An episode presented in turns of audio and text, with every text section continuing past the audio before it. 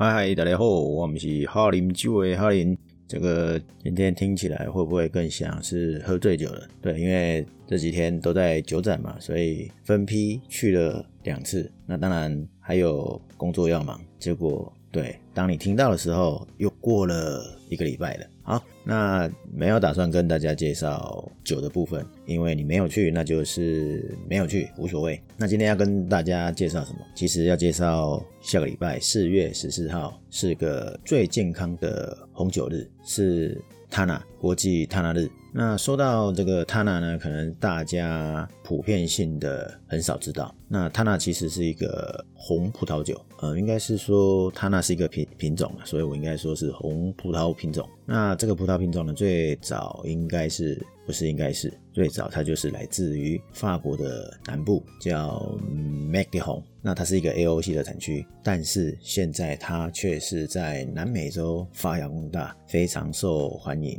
尤其是在乌拉圭。我们会发现很多法国的葡萄品种都是在海外特别的厉害跟发扬光大。但不管怎么样，今天讲的就是其中一个例子。它呢，如果你想一想，你可以想到哪几个？例如西哈、西洛斯在澳洲嘛。好，刚刚讲说在乌拉圭也发扬光大，对不对？现在已经变成南美洲的阿根廷跟乌拉圭的种植面积都比法国的西南产区还要多，还要大。如果说我们要追溯法国何时有这个 Tana 这个葡萄品种呢？其实应该也大家很容易猜得出来，因为就在罗马人的时代里就有了。那什么时候在这个南美洲？尤其是乌拉圭才有呢，差不多是在十九世纪的时候。十九世纪有很多国家都跟着独立，当然这个南美洲呢有很多都是西班牙的，所以脱离了西班牙之后独立，那百废待举嘛，或者是因为它独立了，所以我们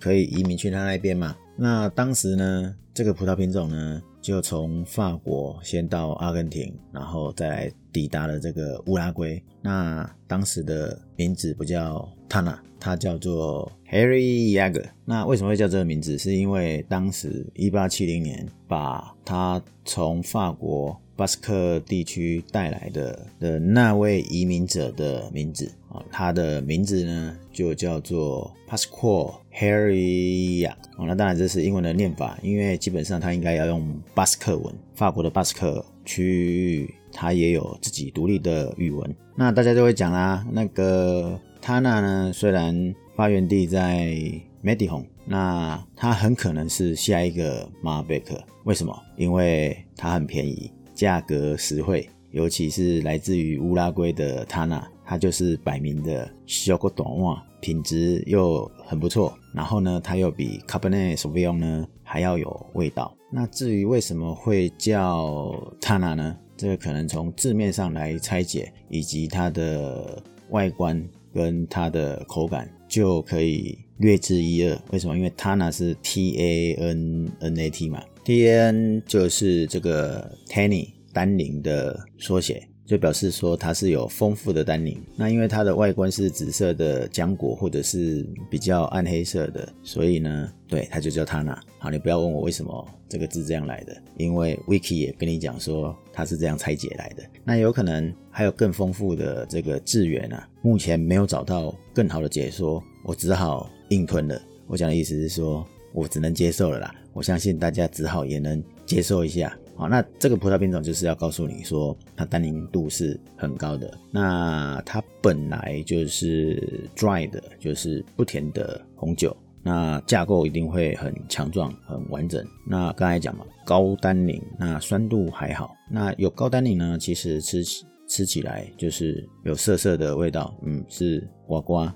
或者是青色的色，不是奇怪的色。那至于它其他的风味或口感上呢，带有甘草、香草，还有黑巧克力，甚至你也可以说是浓缩咖啡。那有的还会有烟熏味，那偶尔会有一种辛辣的香料味。那酒的颜色当然也就很深嘛。好，那我们标题不是说最健康的红葡萄酒嘛？因为它那是最健康的葡萄品种。那为什么会这样讲？因为过去有研究说，喝红酒会降低心血管疾病的风险，跟降低这个总体的死亡率嘛。过去我们常常听到这样的说法或研究嘛。他讲的是红葡萄酒嘛，但是这个说法呢，并不完全，因为他后面没有说的是说要定期每天喝葡萄酒，喝红葡萄酒，还有一个单书，就是只能喝低于一百到两百 CC 的葡萄酒，就是说你不能超过两百啦。基本上你不能超过两百。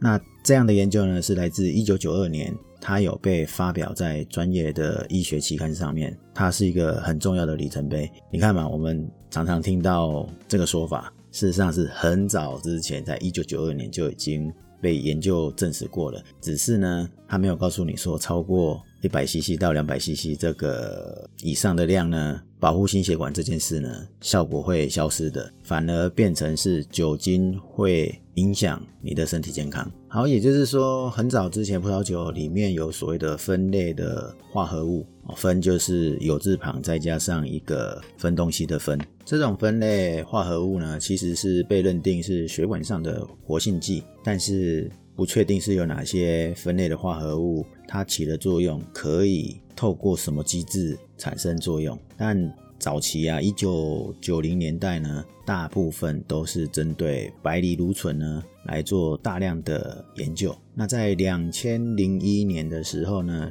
有个叫做 Roger Coder 跟 Cool，他们提出了一个新的候选物，叫做原花青素，也就是 OPC。因为他们发现 OPC 它对血管收缩作用的蛋白质呢是有强大的抑制能力。那这个蛋白质呢，其实是会造成动脉高血压跟动脉的硬化，是重要的一个因子。所以原花青素呢是可以抑制的。那他们也发现呢，他那的葡萄品种跟萨丁岛的牛罗葡萄酒呢，是原花青素的含量呢最高的。比其他葡萄品种或是其他区域的葡萄酒所带来的含量呢，高到二到四倍。举例来说呢，呃，每一公升的毫克数呢，在它那呢是四零五一，就是四千零五十一毫克，就是每公升。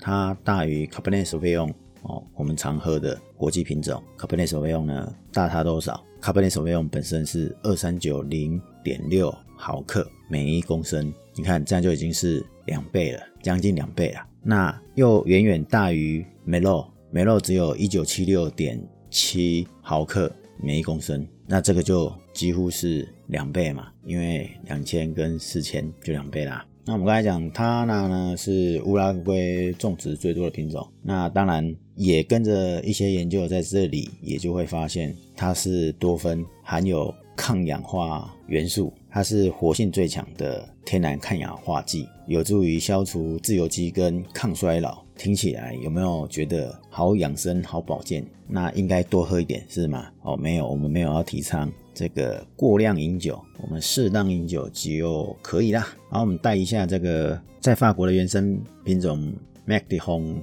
这个产区是一九四八年呢，它就成为 AOC 产区。那当然，在这个名称底下呢，你只能生产红葡萄酒。那 Mac de Hong 的主要品种呢，就是刚才讲的今天的主角 Tana。那至少它要六十趴以上呢。你才能说你这支酒是在这边产生的，才能挂上 AOC。当然有更好的顶级酒呢，它是用百分之百的塔纳去做成的。那在这个区域就很特别啊，Cabernet Franc 跟 Cabernet Sauvignon 呢，还有一个叫做 Fair，这三种葡萄呢就只能当配角啦。那刚刚也有讲到嘛，它那是单宁很高嘛，酒精度也不算低。所以它也蛮常制作阿玛尼亚克这个葡萄酒，那个白兰地，然后也会做成酒体饱满的粉红酒。那它呢呢本身，我们说它像变色龙，其实也不能这样讲，因为像我们刚才有讲，不同的葡萄品种。原生地虽然在法国，在其他地方发扬光大，那每一种都算是变色龙，因为它们在其他地方能发扬光大，其实就是因为它的生长的地点的不同，所以它吸取了在地的不同的精华所造成出来的特色。我们刚才讲说法国。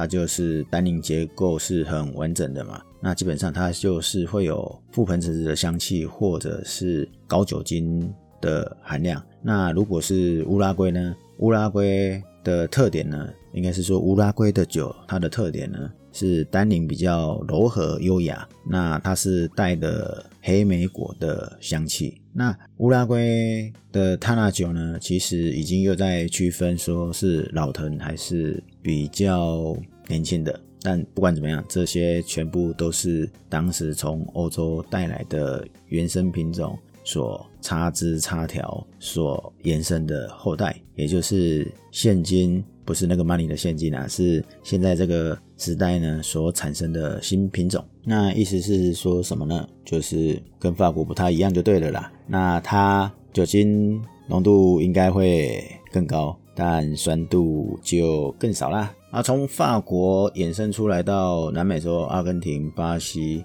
然后今天讲的乌拉圭，那其他还有没有？当然有，在美国也是一个重要的产区，像美国的加州跟奥勒冈，有些酿酒师们也开始在种这个塔纳这个葡萄品种，因为他们也会认为说这个葡萄品种的潜力还蛮大的。那这个塔纳呢，刚才讲嘛，有色味，所以你觉得它怎么搭餐比较好？来。快速的动脑一下，三二一，对，就是要烧烤的，或者是有腌制过的食材。那当然啦，那个烤羊肉啊、牛肉啊、香肠，或者是鸭肉，哎，不对啊，就所有肉几乎应该都可以。你只要有重口味的，其实都还蛮适合的。好，我们介绍完这个 Tana，所以我们可以知道说它的历史还有不同区域的特色。那为什么会选在每年的四月十四号？没有谐音啊，听起来好像是四一四十一十，还是好了，开玩笑，不要乱讲。其实是这样子，我们刚才有讲说，把这个葡萄品种带来南美洲，带来乌拉圭的是 Pascual Harry Yager。那他从一八七一年就在乌拉圭种植这个葡萄品种。那当时的总统 Maxima Tajas 颁布了荣誉勋章给 Pascual Harry Yager，为的就是表彰他个人的毅力跟爱国主义，让这件事在乌拉圭发生。什么事？就是种植这个葡萄品种，使这个葡萄品种呢成为乌拉圭的国宝。应该是说，让这个葡萄品种呢。在乌拉圭传承延续下去，是不是当时就要变成国宝？可能不是他当时所设想。Pascual h e r i a g 呢？他在一八九四年四月十四号去世。对，这样你就知道为什么会四月十四号了，就是为了要纪念 h e r i a g 那其实真正的日子的定义呢，是在二零一六年由乌拉圭国家。葡萄酒协会呢，决定用四月十四号这一天呢，把它定为他纳日，国际他纳日。其实他们甚至把它定为他纳 week 哦，是用一周的时间来纪念的，也就是纪念当时把他那这个葡萄品种带来乌拉圭的 Pascual Harry Yager。那这个乌拉圭的国家葡萄酒协会，事实上是一九八七年十一月十号设立。那如果要追溯更早以前的时间呢，是来自于一九零三年的七月十七号。但不管怎么样，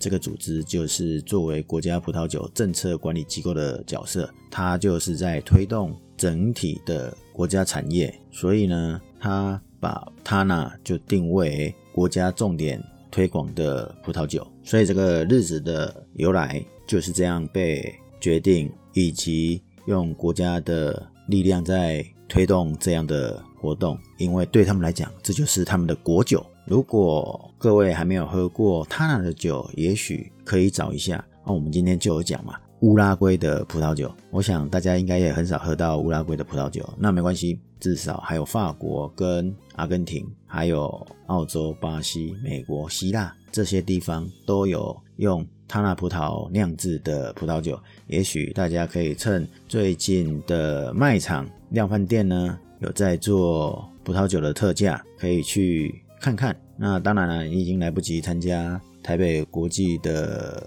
葡萄酒的活动，其实找酒商找一下，应该是不难才对。好啦，那我们今天就跟大家分享到这里。我们今天跟大家分享的是葡萄酒的品种，它呢这个葡萄品种。然后也让大家知道说，饮酒不要过量。虽然它可以帮助到各位的心血管疾病的问题，但是这个量呢，只能控制在一百到两百 CC 以内，不是超过这个量。如果你超过这个量呢，就是会危害到你的健康了。但是我们以前都不知道嘛，现在我们知道了，就更应该把它掌握在这个数字以内，而且是每天有喝才有机会达成这个心血管的保健。那最后呢，就是四月十四号礼拜四，大家就趁这几天呢，去找一款他那葡萄品种的葡萄酒来喝看看。那如果有买有喝。欢迎来跟我留言，来跟大家分享你喝的感觉是什么样的？你喝的区域是不是真的如我刚刚讲的，不同的地区不同的变化？那今天就跟大家分享到这里，我们下次聊，拜拜。